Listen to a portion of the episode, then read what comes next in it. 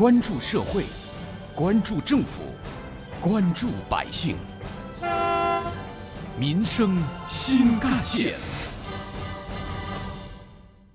听众朋友们，早上好，欢迎收听今天的《民生新干线》，我是子文。因为疫情，浙江省湖州市长兴县水口乡山界中的五百八十五家乡村民宿最近冷清了许多。而近日，有媒体记者走访当地，发现随着疫情防控形势的持续向好，民宿业主们已经行动起来，清理入户道路，新筑一道篱笆墙，敲掉水泥地，换上盗板砖，再修上一个新的假山，摆上绿色植物，等等等等。经过休业期的一番改造，当地的民宿品质又提升了不少。视线转向杭州，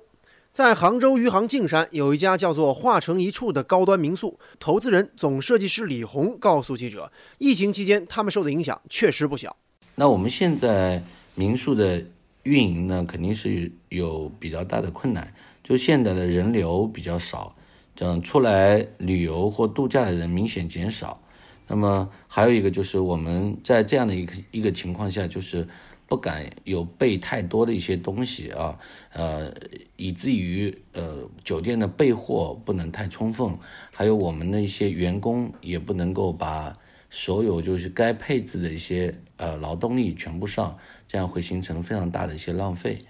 李红说，目前民宿已经恢复经营，复产的过程当中，他们做了一些必须该做的防疫工作，比如说。消毒，呃，配备口罩等一系列的这个测温和一些呃必要的登记啊和询问从哪儿来到哪儿去的一些相应的工作。我们针对这样疫情的情况做了一些降价，做了一些套餐，更实惠的这么一种促销政策。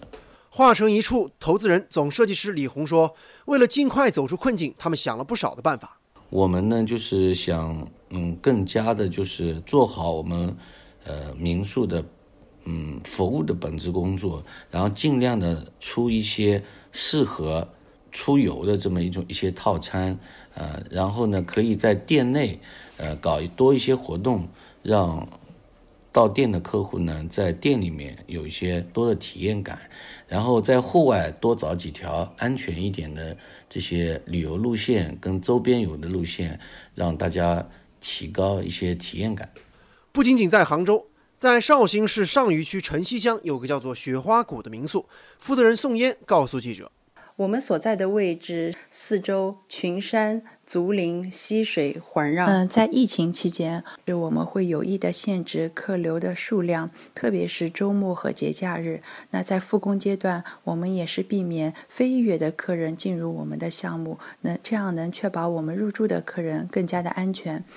宋岩说，他们每天进行整体项目的消毒，另外员工也会佩戴口罩，他们的工作服也会定期消毒。目前，我们的民宿已于三月初恢复经营。疫情期间，我们会有各种的促销和优惠活动。目前阶段，我们民宿的内部运营状态还是比较正常。入住率方面，与往年同期相比，确实下降了不少。但是，我们也是有信心，随着疫情的状态越来越好转，啊，我们的入住率一定会恢复，甚至有大幅度的提升。如今，浙江各地政府相关部门也纷纷行动起来。在湖州，自二月起，长兴县水口乡便启动乡村民宿美丽庭院的整体提升行动。水口乡生态旅游办成立六个工作小组，逐户上门为业主进行民宿环境整治，提升配套的检查和指导。此外，水口乡还提出奖励政策。在三月三十一号前满足提升整治方案的相关要求，并且通过验收的乡村民宿，可以免费获得疫情期间民宿复工的保险以及口罩、额温枪等防疫物资。验收不合格的将被推迟营业。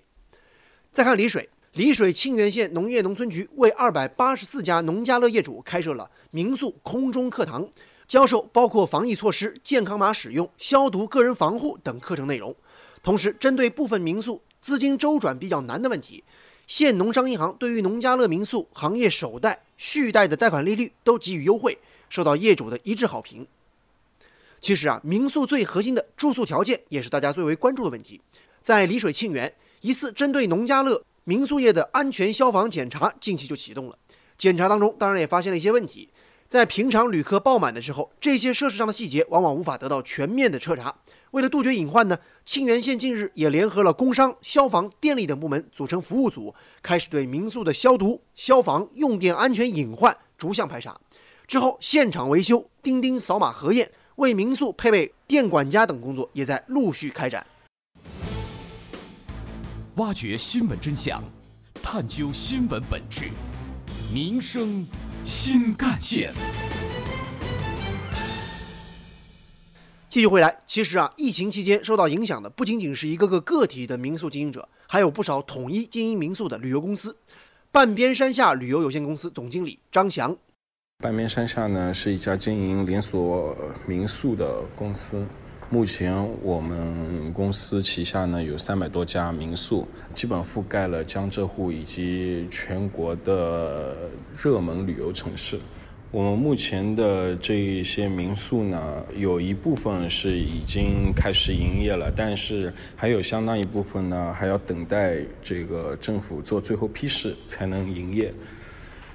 张翔说，疫情期间，他们首先通知了全国各个项目，主动去做疫情的防护工作，比如说，呃，消毒啦，这个监测每一位入住人员的体温啦，以及我们自身的一些工作人员他的一个健康健康状况。在这个过程当中，我们主动取消了二月份、三月份、四月份的这个预订订单。疫情后期如何有序的复工复产，如何挽回损失？半边山下旅游管理有限公司总经理张翔这样告诉记者：“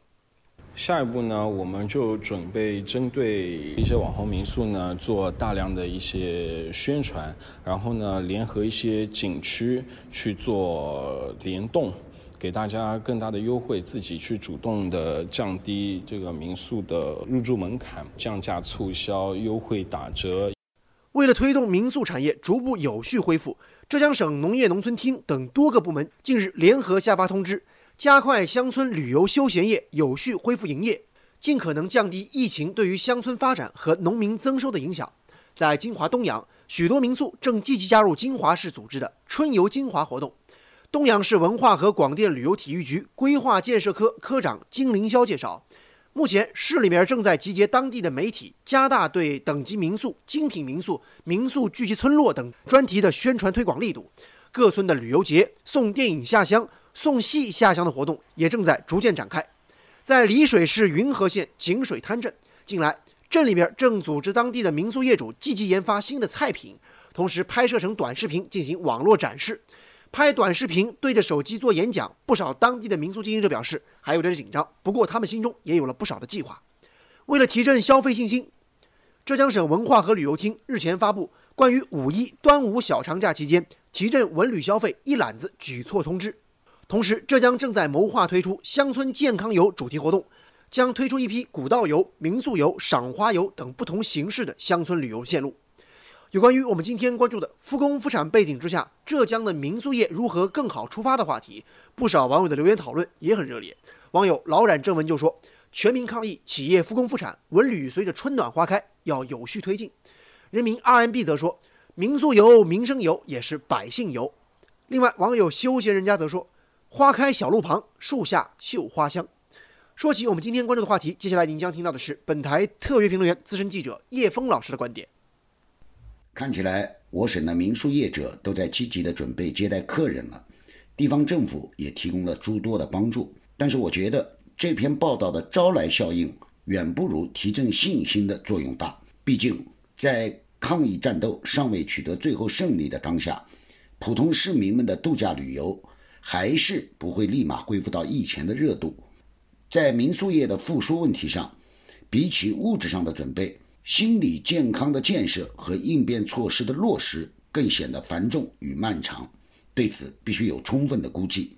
用更开阔的视野来看，无论是即将到来的我省大中小学校陆续开学，还是今天湖北武汉结束封城的举措，都是抗疫斗争阶段性的成果，都不能让人盲目乐观。对美好前景的憧憬和追求。与正式面临的困难并不矛盾。目前的关键更要强调的是坚持，引用毛泽东主席八十二年前在抗日游击战争的战略问题一文中的话：“有利的情况和主动的恢复，往往产生于再坚持一下的努力之中。”正如叶峰老师所说，目前浙江各地的乡村旅游正在逐步复苏。根据浙江省文化和旅游厅统计，截至三月二十四号，浙江省 A 级景区开放率达百分之八十三点六，民宿复工复产率超过百分之八十。有关于浙江民宿产业如何更好出发的话题，人民日报也曾发表过评论文章，载得起乡愁，乡村民宿方能致远。文章指出，如今很多城市里的游客都是从农村走出去的，根在农村，心里面的家也在乡村。到乡村民宿游玩，其实就是在寻找自己心中的乡愁，感受似乎已经逐步远去的家的味道。另外，与城市相比，乡村多了一份宁静、清新，给人惬意的放松。人们向往乡村。期待感受乡村民宿，不仅仅是要住在乡村，更要吃到香味。为此，乡村民宿的规划和建设要把做足乡愁作为乡村民宿旅游发展的使命，尊重自然，尊重生态，尊重原貌，尊重本土文化。好，感谢您收听今天的民生新干线，我是子文，下期节目我们再见。